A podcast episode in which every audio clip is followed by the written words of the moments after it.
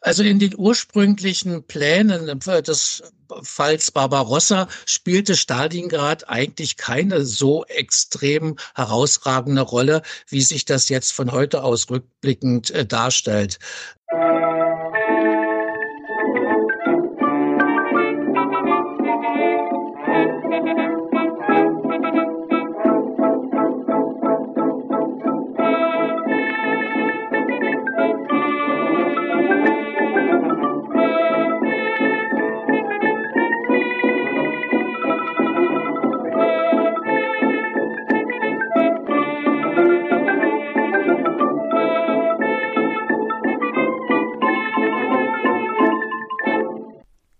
Dieser Folge von Geschichte Europas spreche ich mit Dr. Jens Ebert über die Schlacht von Stalingrad 1942-43.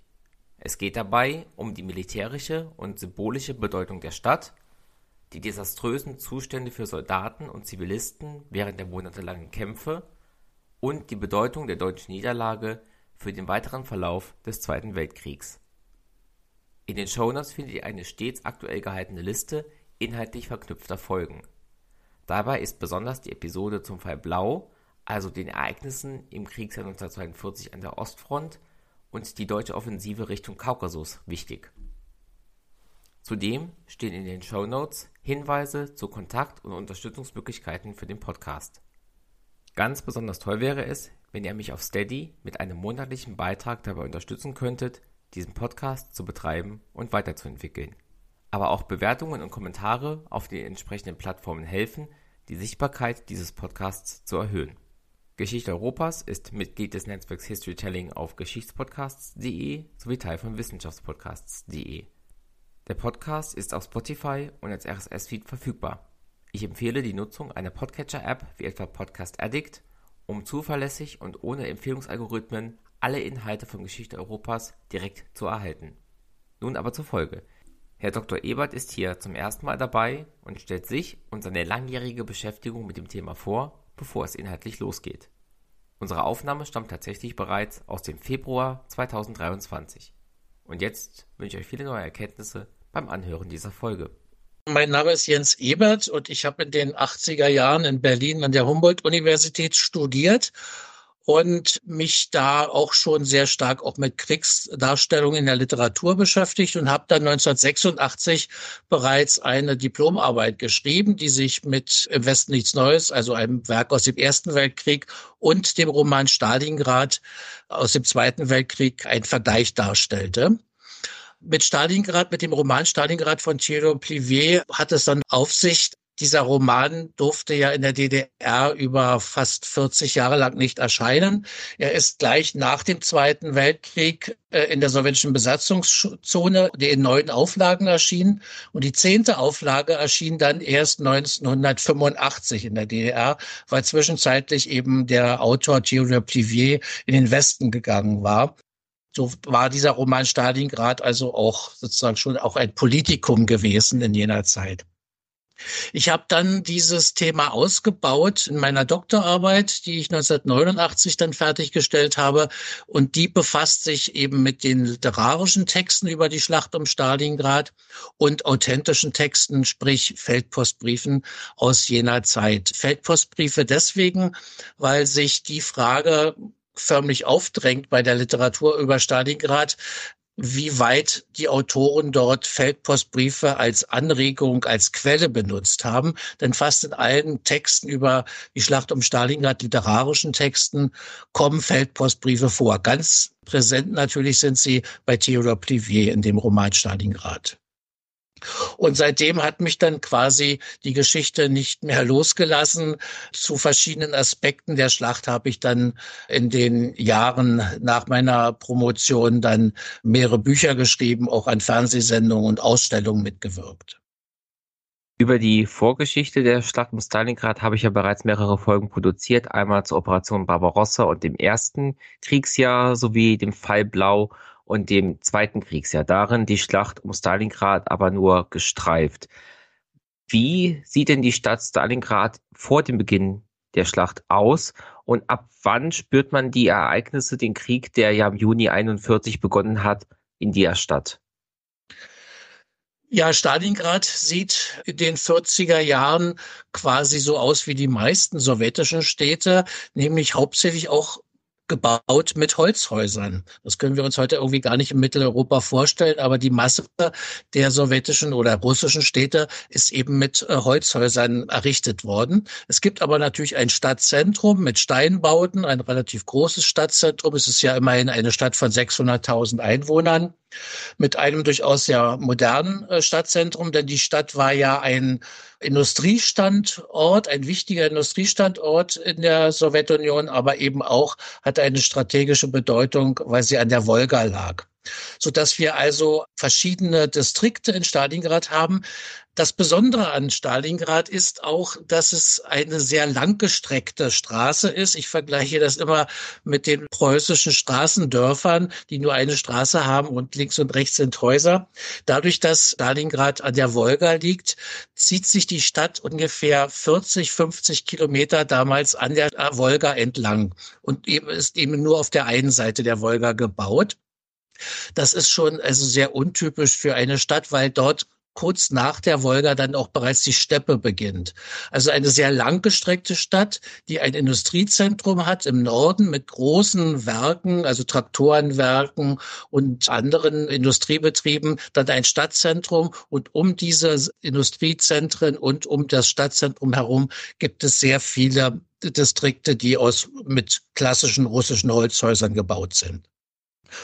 Und den Krieg merkt man in Stalingrad dann sozusagen im Frühsommer als die deutschen Armeen in Richtung Stalingrad marschieren. Dort werden dann auch schon Befestigungen gebaut, äh, Panzersperren am Stadtrand, weil man einen deutschen Angriff erwartet. Und der kommt ja zuerst äh, aus der Luft. Also im August wird die Stadt äh, bombardiert mit mehreren Wellen, ziemlich flächendeckend bombardiert. Und es gibt da auch schätzungsweise 40.000 Opfer, also deutlich mehr als beispielsweise bei den Bombenangriffen auf Dresden gestorben sind. 40.000 Opfer, aber wahrscheinlich ist die Zahl der Opfer doch noch deutlich höher. Die Stadt ist dann schon weitestgehend äh, zerstört. Natürlich, die Holzhäuser brennen ja leicht und die großen Industriestandorte sind natürlich auch getroffen. Dort wird zwar auch weitergearbeitet, aber sie sind durchaus auch beschädigt. Und die, in der Stadt gibt es eben auch deutliche Schäden im Stadtzentrum. Ganz schlimm ist es, weil auch Erdöllager dann getroffen werden, die dann auslaufen und das dort der Treibstoff und das Öl entzünden sich, so dass dann die Wolga brennt und teilweise verbrennen dann auf der Wolga auch diejenigen, die sich noch mit Booten auf das andere Ufer der Wolga retten wollten von der Zivilbevölkerung. Also das ist eine prägende Erfahrung auch in der Geschichtsschreibung der Wolgograder, dass während der Kämpfe dann die Wolga brennt. Sie haben ja eben schon die Wolga erwähnt als einen wichtigen strategischen Faktor. Warum genau war diese Stadt für den Kriegsverlauf, für die Strategie so bedeutend? Naja, weil der, die Wolga natürlich eine Verbindungsader in der Sowjetunion war. Sie war ja, also man kann von Wolgograd oder Stalingrad aus bis nach Moskau mit dem Schiff fahren, also verbunden natürlich über Kanäle, die es dann gibt. Also das Kanalsystem und das Flusssystem sind verbunden, so dass man quasi von Moskau bis nach, bis ins Schwarze Meer mit Schiffen fahren kann. Und da war das eine ganz wichtige Versorgungslinie innerhalb der Sowjetunion. Und wenn man dort bei Stalingrad Stalingrad die Stadt in der Hand hat, hätte man die Wolga sperren können für den Transport wichtiger Güter. Neben dieser strategischen Bedeutung muss ja eine Stadt, die den Namen Stalingrad trägt, nach, benannt nach dem Anführer der Sowjetunion, auch eine Art von symbolischer Bedeutung gehabt haben. Welchen Anteil hatte dieser Faktor in den deutschen Angriffsplänen, dass man die Stadt mit dem Namen des Gegners unbedingt erobern wollte?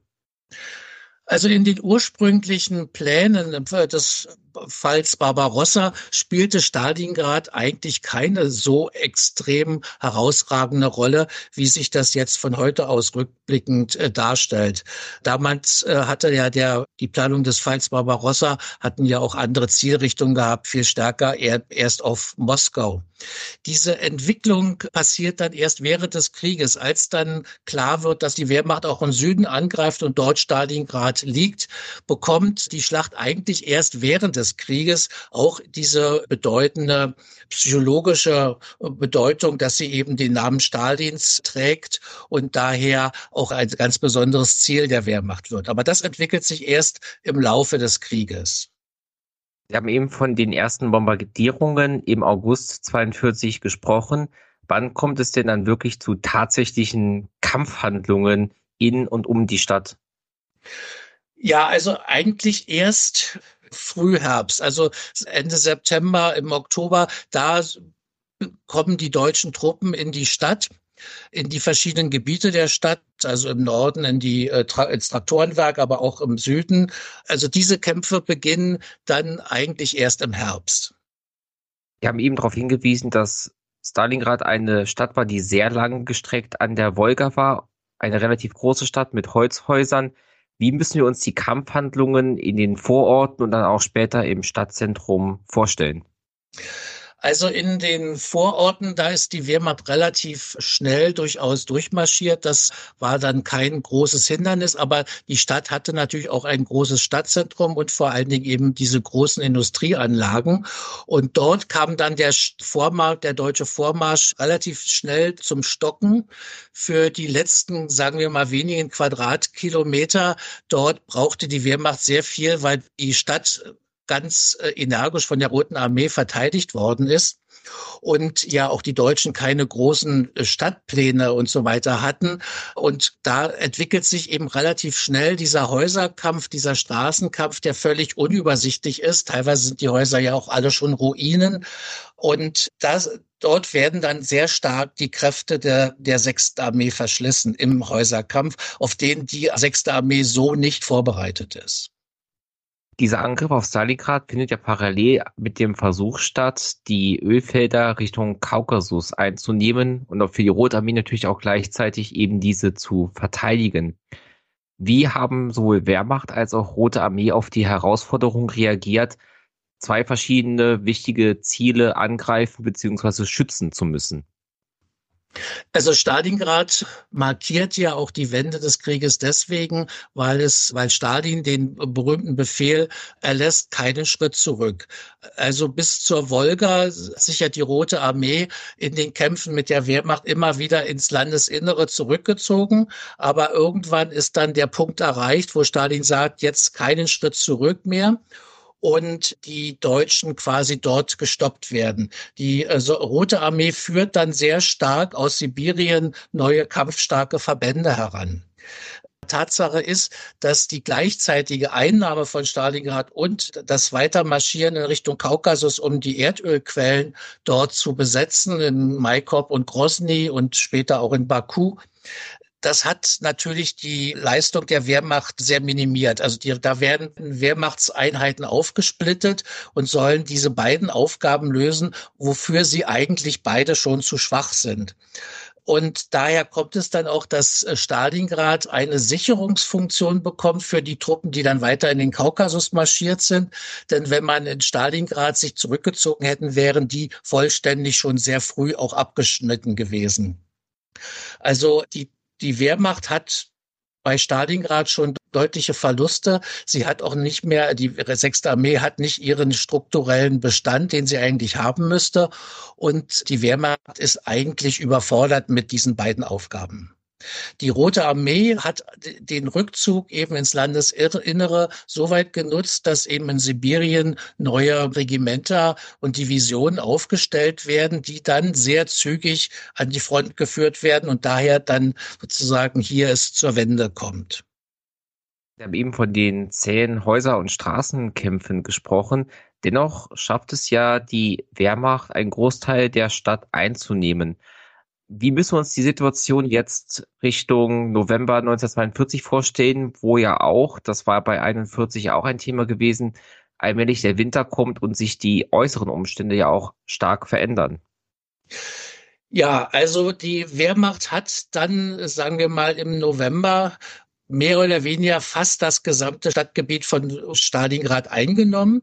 Allerdings ist die Stadt nie ganz eingenommen worden. Es gab immer noch am, im, in, am Steilufer der Wolga Gebiete, die die Rote Armee bis zum Schluss gehalten hat. und auch Teile äh, des Industriegebietes sind nie von, von der Wehrmacht äh, vollständig besetzt worden. Also man kann davon ausgehen, dass äh, die Stadt, sagen wir mal, zu 90 Prozent von der Wehrmacht besetzt worden ist. Und in dem Moment, und man denkt, also man würde die restlichen Prozente nun auch noch in den nächsten Wochen besetzen können. Und in dem Moment führt die Rote Armee große, kampfstarke neue Verbände heran und kesselt dann im November die Sechste Armee und ihre Verbündeten ein.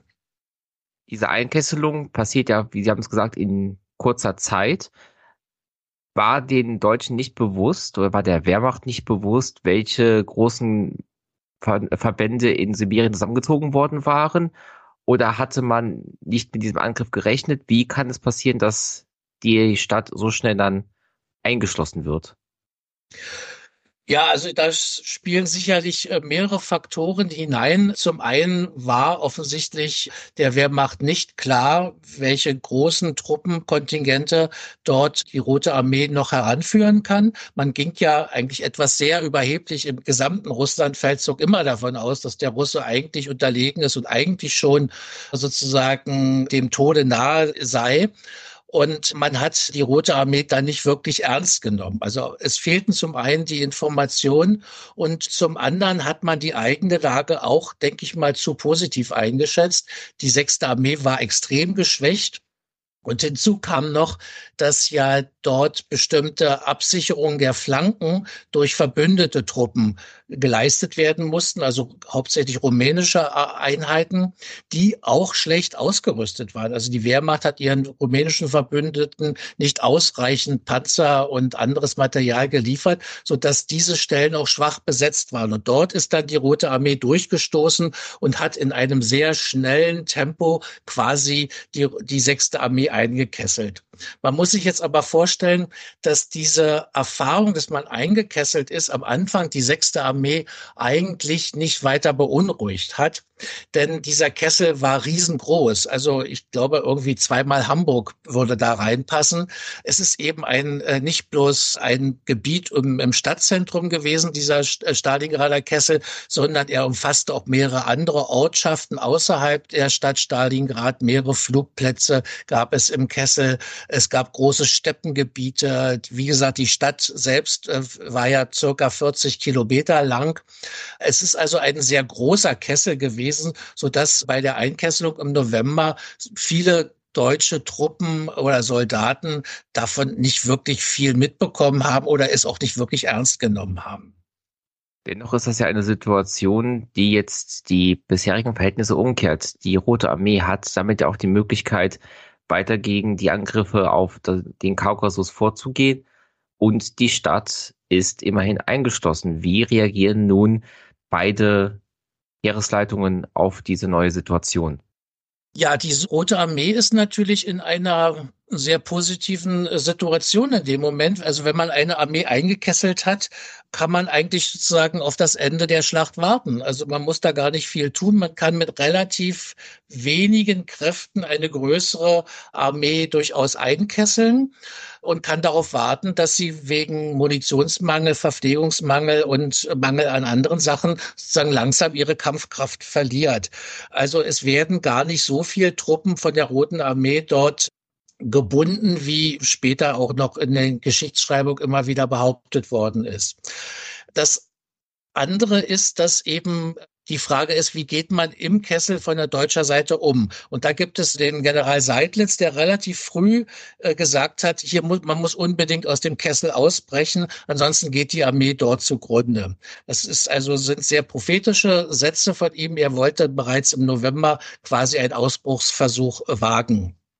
Dadurch, dass aber eben Trupp, deutsche Truppen noch viel weiter vorgestoßen sind in den Kaukasus, wären die natürlich dann abgeschnitten gewesen. Und um das zu verhindern, befiehlt Hitler, dass die sechste Armee quasi dort vor Ort bleiben muss und sich einigeln soll das spielt auch den Sowjets in die Hände. Die hatten nämlich am Anfang relativ große Angst, dass die äh, sechste Armee doch so kraft, äh, kraftvoll noch ist, dass sie ausbrechen könnte. Und, und die, der Kessel war auch nie so stark von, äh, von roten Armeeeinheiten besetzt, dass das nicht möglich gewesen wäre. Also gerade die erste Zeit hätte man für einen Ausbruchsversuch nutzen können und der wäre dann sicherlich auch gelungen. Aber dann wäre natürlich die Frage gewesen, was mit den Einheiten im Kaukasus passiert.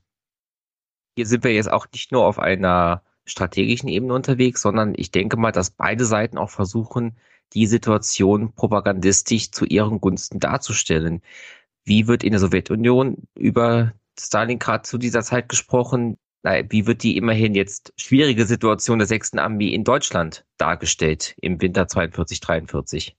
Also die Einkesselung der Roten Armee versetzt die NS-Führung in Deutschland also zeitweise in Sprachlosigkeit. Stalingrad verschwindet aus den Meldungen, weil man mit dieser Einkesselung in Deutschland nicht umgehen kann. Goebbels ist eben etwas ratlos, wie man eine ganz offensichtliche Einkesselung plausibel äh, erklären kann und nicht als Niederlage erklären muss, so dass darüber überhaupt nicht berichtet wird. In Deutschland ist die Einkesselung der sechsten Armee eigentlich nie offiziell bekannt gegeben worden. Allerdings ist es so, dass die Rote Armee durch kräftige Militärschläge gegen die rückwärtigen Dienste dann relativ schnell die anderen Wehrmachtseinheiten von der Stadt Stalingrad wegdrängt, so dass dann nach einer gewissen Zeit, also spätestens zu Weihnachten, sich auch in Deutschland, wenn man sich den Frontverlauf anguckt und guckt, wo liegen denn andere Städte, wo gekämpft wird, dass man merkt, da ist ja eine große Lücke zwischen Stalingrad und den anderen Kampfgebieten. Und das ist interessant, dass auch Soldaten, die ja eigentlich nicht keine militärischen Informationen an den Feldpostbriefen nach Hause schreiben dürfen, also die dürfen auch nicht, das wird ihnen verboten zu schreiben, dass man eingekesselt sei. Aber das möchten sie natürlich trotzdem ihren Angehörigen mitteilen und deswegen weisen viele Soldaten ganz einfach darauf hin und sagen, nimm dir doch bitte mal einen Atlas und gucke, wo wir sind. Und gucke dir dann mal an, welche, was im Wehrmachtsgebiet noch für Kämpfe gemeldet werden. Und daraus kann eigentlich jeder einigermaßen Gebildete feststellen, dass die sechste Armee dort in Stalingrad eingekesselt ist. In der Sowjetunion wird natürlich die Einkesselung als großer Sieg schon erstmal gefeiert. Man war, fühlt auch, dass das die Wende des Krieges bringen könnte.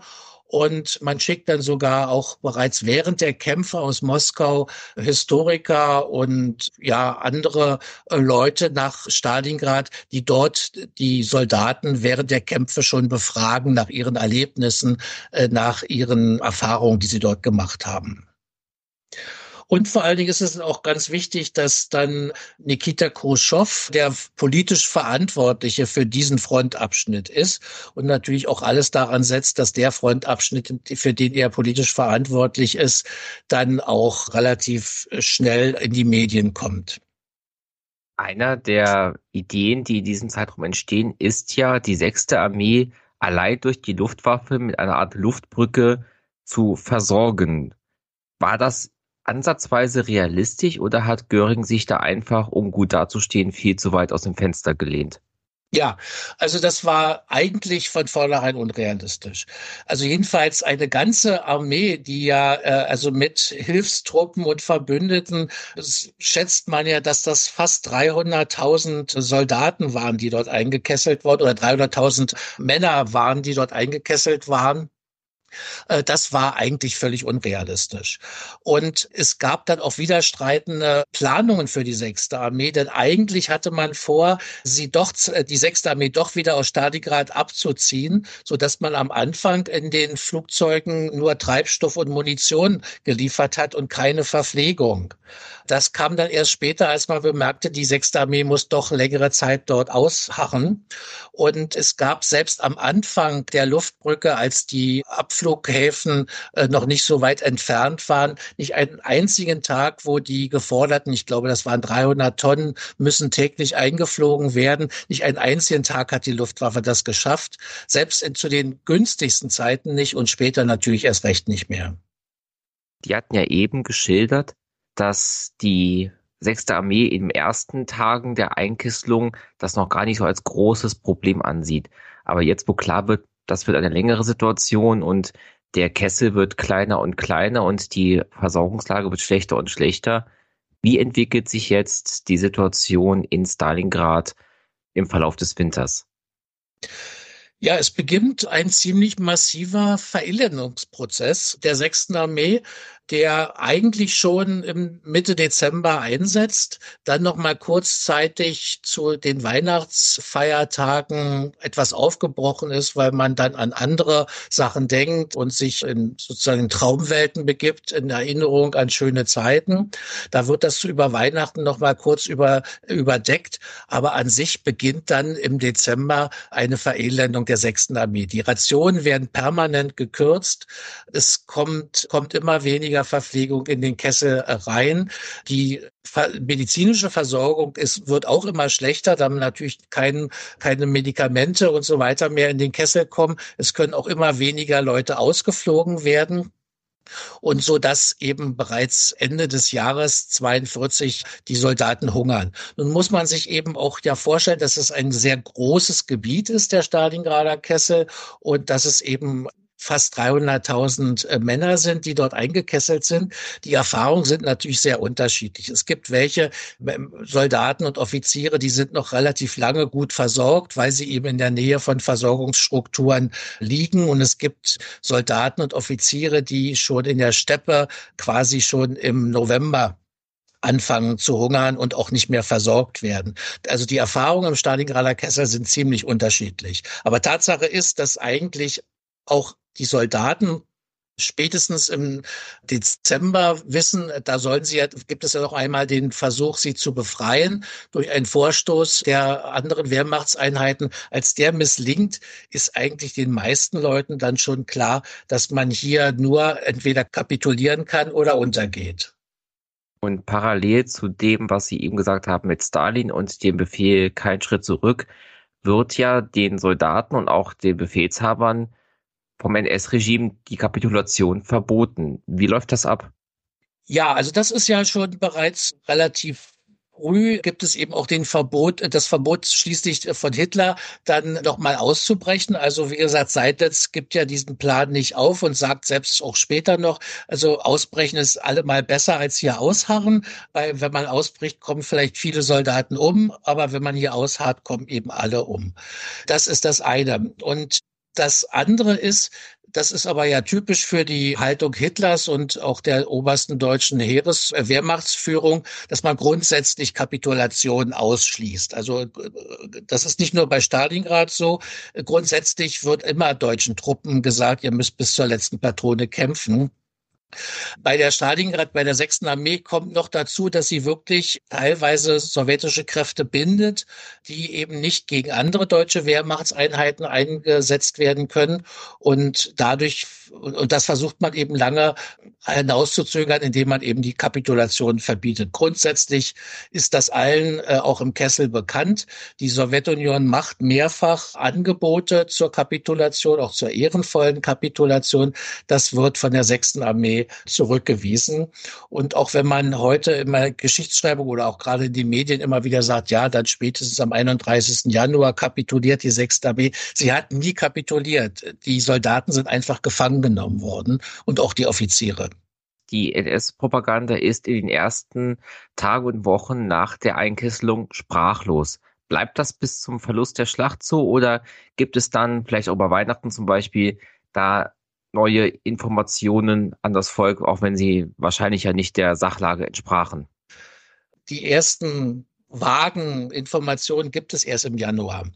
Zu Weihnachten gibt es ja noch einmal diese bekannte Radio-Ring-Sendung, wo von den verschiedenen Kampforten in der Welt Radiogrüße übermittelt werden. Es gibt auch dort eine Stimme, die sich aus Stalingrad meldet. Das, also sagen zumindest die Rundfunkleute, das war damals ein Fake. Es gab überhaupt keine Funkverbindung dieser Art, mit dieser Qualität in den Stalingrader Kessel. Das hat man wahrscheinlich hier in Berlin irgendwo produziert. Der Kessel und die Kapitulation binden eben lange Zeit äh, äh, sowjetische Kräfte. Und als dann im Januar eben klar wird, also auch der deutschen äh, Führung, dass äh, Stalingrad quasi verloren ist, da schwenkt man dann um und macht daraus einen Untergangsmythos, indem man sagt, diese Helden, die halten eben für Deutschland aus, damit die Rote Armee nicht Deutschland überrennt, hält die Sechste Armee dort Wacht an der Wolga und bindet äh, sowjetische Kräfte und deswegen werden die Soldaten dann zu Helden stilisiert, die die Sicherheit Deutschlands garantieren. Und als dann wirklich die Schlacht zu Ende ist, ist es so, dass in Deutschland äh, quasi, also Göring hält eine große Rede und äh, dort verkündet er quasi, dass alle Soldaten in Stalingrad tot sind dass da ungefähr noch 100.000 oder 90.000 noch in die Gefangenschaft gehen. Das wird in Deutschland absolut ignoriert. Das wird auch nicht bekannt gegeben. Es wird dann gesagt, alle in Stalingrad sind gestorben und sie sind eben, da versucht man noch einmal die deutsche Bevölkerung mit dem Opfer der Stalingrad-Soldaten zu motivieren. Sie sind eben für Deutschland gestorben, wird in der NS-Propaganda gesagt. Zu diesen 90.000 etwa gefangenen deutschen Soldaten kommen ja auch zahlreiche Tote und Verletzte auf beiden Seiten. Wissen wir ungefähre Zahlen, wie viele Menschen bei der Schlacht um Stalingrad ums Leben oder zu Schaden gekommen sind? Also das kann man leider nicht sagen. Also was man wohl sagen kann, ist, dass die sowjetischen Verluste deutlich höher sind als die deutschen Verluste in Stalingrad. Dort geht man bis zu einer Million Toten aus auf sowjetischer Seite. Bei der bei den Deutschen oder Verbündeten äh, und ihren Verbündeten kann man davon ausgehen, dass es doch wahrscheinlich so circa 200.000 Opfer gegeben hat. Denn wie gesagt, es waren ungefähr nicht ganz 300.000 äh, eingekesselt und 90.000 gehen in die Gefangenschaft, von denen dann aber in der Gefangenschaft die meisten sterben, weil sie bereits in einem solchen elenden Zustand in die Gefangenschaft marschieren, dass sie die ersten Wochen da dort gar nicht mehr überleben. Wie geht es der Stadt Stalingrad nach dem Ende der Schlacht, nach der Rückeroberung? Ja, sie ist ja weitestgehend zerstört. Auch durch den monatelangen Häuserkampf gibt es eben kein einziges Haus mehr, was da irgendwie noch bewohnbar ist, auch nur halbwegs bewohnbar ist. Es ist quasi eine Ruinenlandschaft. Und man bemüht sich mit den ja wenigen Möglichkeiten, die man hat, dort diese Stadt wieder aufzubauen und auch die Industriebetriebe wieder aufzubauen. Das kommt dann natürlich eigentlich erst so richtig in Schwung nach dem äh, sowjetischen Sieg über äh, Nazi-Deutschland, also nach 1945. Dort werden in den Ende der 40er Jahre äh, wird die Stadt wieder aufgebaut. Übrigens auch durch deutsche Kriegsgefangene, die dort zum Baudienst eingesetzt werden in Wolgograd. War der Verlust dieser Schlacht im Winter 42, 43 ein oder der Wendepunkt des Zweiten Weltkriegs? Also es war sicherlich ein Wendepunkt, aber Stalingrad gilt ja heutzutage in der Wahrnehmung, in den Medien, in der Literatur, im Film und überall eigentlich als der Wendepunkt. Das war die Schlacht militärhistorisch sicherlich nicht. Aber wir müssen eben auch da unterscheiden, in welcher Hinsicht war diese Stadt ein Wendepunkt. Also militärhistorisch eben nicht, aber psychologisch, denke ich mal, war Stalingrad der Wendepunkt des Krieges. Denn es war quasi Stalingrad war der, die äußerste Ausdehnung der Wehrmacht beim besetzten Gebieten der Sowjetunion. Und danach ging es eben für die Wehrmacht immer nur noch zurück. Das war eben das Wichtigste, dass eben von dort aus die Wehrmacht eben nur noch zurückgedrängt wurde. Und deswegen wurde Stalingrad als Wendepunkt angesehen. Das ist ein Punkt. Der andere äh, Punkt ist, dass natürlich die Sowjetunion auch diesen Sieg der Stadt Stalins natürlich auch sehr stark ideologisch dann befeuert hat, so dass eben auch daher gesagt wurde, das sei hier der Wendepunkt des Krieges. Und die Schlacht ist auch sehr stark international reflektiert worden. Also auch im Ausland hat man dann gesagt, okay, das ist eine ganz große Schlacht äh, gewesen und die hat, ist nun erstmalig wirklich siegreich von der Roten Armee durchgeführt worden. Das ist eben der, der Wendepunkt des Krieges. Also das sieht man auch in Frankreich so oder in Amerika. Nach dem Zweiten Weltkrieg bekommt Stalingrad dann viele Geschenke, auch von Prominenten, also vom amerikanischen Präsidenten und so weiter. Sie haben eben von dem Wiederaufbau der Stadt nach dem Ende des Zweiten Weltkriegs gesprochen. Wie wird denn nach dem Sieg im Zweiten Weltkrieg in Stalingrad eben an diese Schlacht erinnert? In Stalingrad wird allenthalben an äh, Aspekte der Schlacht erinnert. Es gibt ganz viele kleine Gedächtnisorte, Steine, an denen sozusagen beschrieben wird, hier fand diese Schlacht statt, hier fand, fand jeder, jener Kampf statt. Es gibt ganz viele Punkte und viele Ehrentafeln in der Stadt. An vielen Häusern sozusagen sind äh, Zeichnungen, die auf den Krieg verweisen. Also die Stadt ist in dem Sinne auch ein, äh, die ganze Stadt ein Freilichtmuseum, was die Schlachterinnerung betrifft. Das ist das eine. Ganz viele kleine Punkte, wo darauf hingewiesen wird, was dort während der Schlacht passierte, auch auf bestimmte individuelle Schicksale oder auch auf bestimmte heroische Taten von Angehörigen der Roten Armee. Und dann wird eben später in den 60er Jahren die große Mutter-Heimat-Figur auf dem Mamayev Kurgan gebaut. Äh, das ist also ein Hügel, ein strategisch wichtiger Hügel, der mehrfach auch zwischen Wehrmacht und Roter Armee hin und her ging von dem man aus die Stadt eben auch beherrschen konnte. Dort wird diese Mutterheimat Statue errichtet. Und das ist ja nicht nur diese Statue, sondern der gesamte Hügel wird inszeniert als Erinnerungsort, also mit vielen Freitreppen, die nach oben führen, mit einer Ehrenhalle, in der eine militärische Wachablösung alle Stunde passiert in der auch sozusagen an den Wänden Namen von Opfern der Schlacht eingemeißelt sind und wo viele kleinere Denkmäler auch noch an die Schlacht erinnern. Das ist der eine Ort und der andere Ort, der befindet sich ziemlich äh, deutlich im Stadtzentrum. Dort gibt es ein ganz großes Museum, eine große Museumslandschaft, die zum Beispiel auch eine Ruine mit einbezieht in das Ensemble dieser Museumslandschaft. Das ist interessanterweise eine Mühle und interessant daran ist, dass das eine Mühle von deutschen Aussiedlern aus dem 18. Jahrhundert ist, die dann später dort eine Mühle gebaut hatten. Also ich denke mal, die Mühle, das Mühlengebäude kommt aus dem 19, ist aus dem 19. Jahrhundert. Also es ist eine deutsche Mühle gewesen von einer deutschen Familie.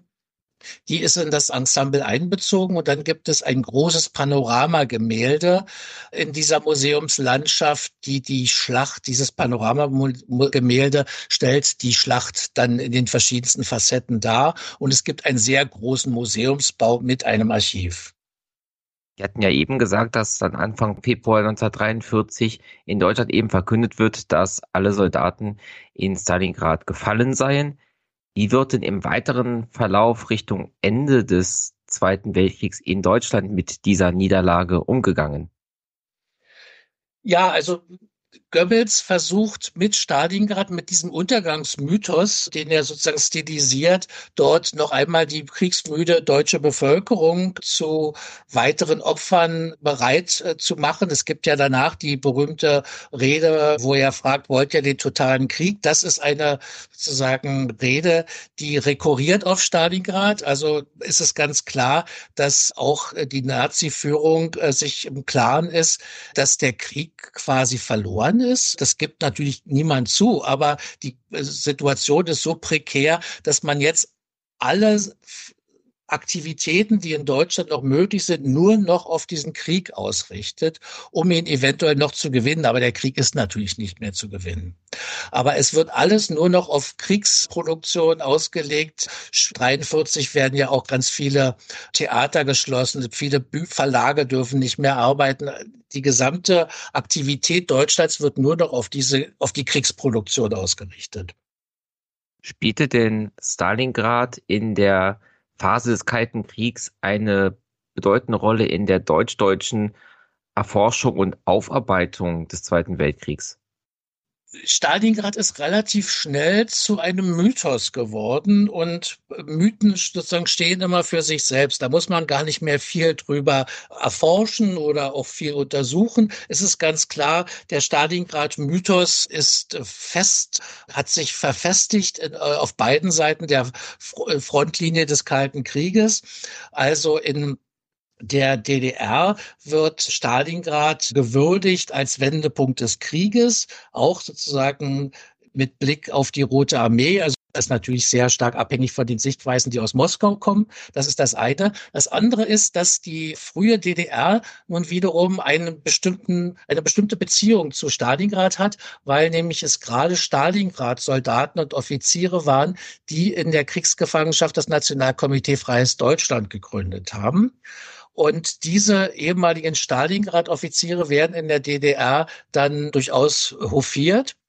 Und zwar mit der Begründung, sie haben in der Kriegsgefangenschaft ihre ihre, den falschen Weg erkannt, der sie nach Stalingrad geführt hat und haben die Wendung vollzogen und haben sich abgewandt vom Nationalsozialismus. Und dadurch, dass sie ihre quasi ihren Fehler eingestanden haben und an die Seite der Roten Armee übergetreten sind, sind es eben Helden, die dort zu würdigen sind. Und in der Bundesrepublik ist es genau andersrum. Dort sind die Stalingrad-Soldaten deswegen Helden, weil sie quasi gegen die Sowjets bis zur letzten Patrone ausgehalten haben. Da spielt noch sehr lange das auch diese Nazi-Argumentation mit hinein in der Bundesrepublik. Und man darf ja auch nicht vergessen, dass die Sowjetunion auch im Kalten Krieg wieder der äh, alte neue Feind ist. Wann wird die Stadt eigentlich von Stalingrad in Wolfograd umbenannt und warum? Die Umbenennung erfolgt im Rahmen der Entstalinisierung in der Sowjetunion, also nach 1956 durch die, so auf dem Partei, 20. Äh, Parteitag der KPDSU, wo Khrushchev die Geheimrede hält und die Verbrechen Stalins dort dokumentiert, werden eben die Ehrungen Stalins deutlich und schrittweise zurückgefahren. Er wird ja eben auch teil, äh, sozusagen aus dem Lenin-Mausoleum, wo er neben Lenin äh, zuerst lag, entfernt und die viele nach ihm benannten Fabriken und so weiter werden anders äh, benannt und eben auch Stalingrad erhält, glaube ich, in den 60er Jahren dann den Namen Wolgograd. Wir haben vor einigen Wochen den 80. Jahrestag der Schlacht um Stalingrad gehabt. In Russland findet dieser statt vor dem Hintergrund des laufenden Angriffskriegs gegen die Ukraine. Wie wurde jetzt an diesem Jahrestag an diese Schlacht in Russland erinnert? Ja, es wurde etwas gemacht, was ich glaube bereits einmal passierte zum 50. Jahrestag, ist Wolgograd für ein paar Tage oder war es zum 60. Da bin ich mir jetzt nicht sicher, aber was ist das schon mal passiert, für ein paar Tage wieder rückbenannt worden in Stalingrad, die, das Wolgograd. Und das hat Putin jetzt auch noch einmal gemacht und hat gesagt, ja, für ein paar Tage heißt jetzt Wolgograd wieder Stalingrad.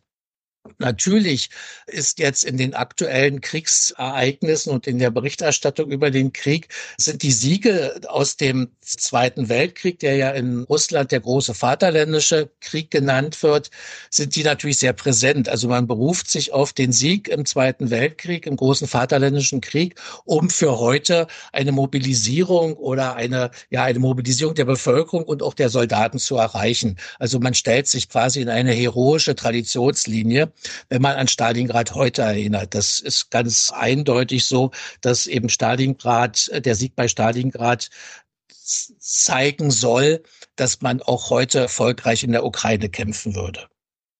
Wie haben Sie denn die Berichterstattung, die Erinnerung in Deutschland zum 80. Jahrestag wahrgenommen? Welche Impulse, welche Themen, welche Blickwinkel gab es hier?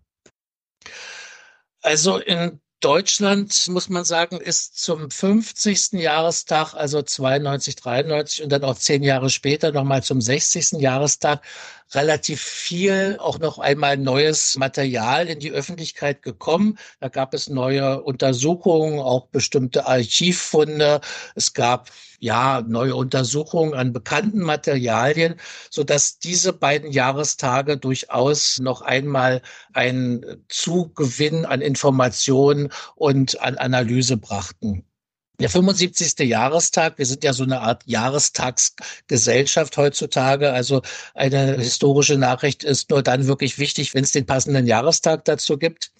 Der 75. Jahrestag war schon bereits eine, ja, eine bloße Rückschau, wo keine neuen Erkenntnisse mehr kamen, wo man eigentlich nur Bekanntes nochmal neu geordnet hat. Und der 80. Jahrestag, denke ich, hat jetzt endgültig auch bewiesen, dass Stalingrad eben äh, eine Schlacht ist, die quasi ins Museum gehört. Es ist eine Schlacht, die mit der heutigen Generation nichts mehr zu tun hat. Es gibt also kaum, es gibt keine Zeitzeugen mehr. Es gibt keine Leute, die sich unmittelbar an die Schlacht erinnern können mehr. Sie ist quasi, hat ihren Platz in der Geschichtsschreibung, sowohl in Deutschland als auch in Russland. Und es wird quasi immer wieder das äh, wiederholt, was man eigentlich schon weiß. Also in dem Sinne würde ich sagen, die, die Schlacht gehört sicherlich, es ist der richtige Ort, gehört ins äh, Museum. Und sie ist heute eben eine Schlacht wie viele, wie eben Waterloo oder weiß ich nicht, andere berühmte Schlachten, die eben heute auch einfach uns bloß noch als Begriff bekannt sind, mit den bestimmten Inhalten verbunden sind und transportiert werden, aber sie sind nur noch Stichworte für bestimmte historische Ereignisse.